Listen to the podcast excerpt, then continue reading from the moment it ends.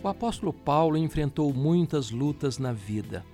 Foi perseguido em Damasco, rejeitado em Jerusalém, esquecido em Tarso, apedrejado em Listra, açoitado em Filipos, escorraçado de Tessalônica, chamado de tagarela em Atenas, de impostor em Corinto.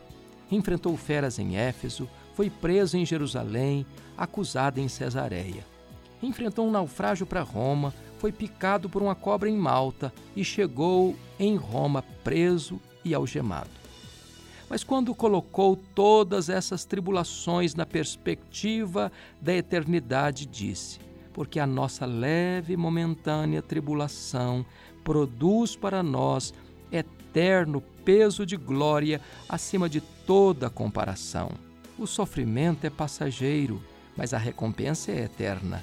A tribulação é momentânea, em face do peso de glória que espera você.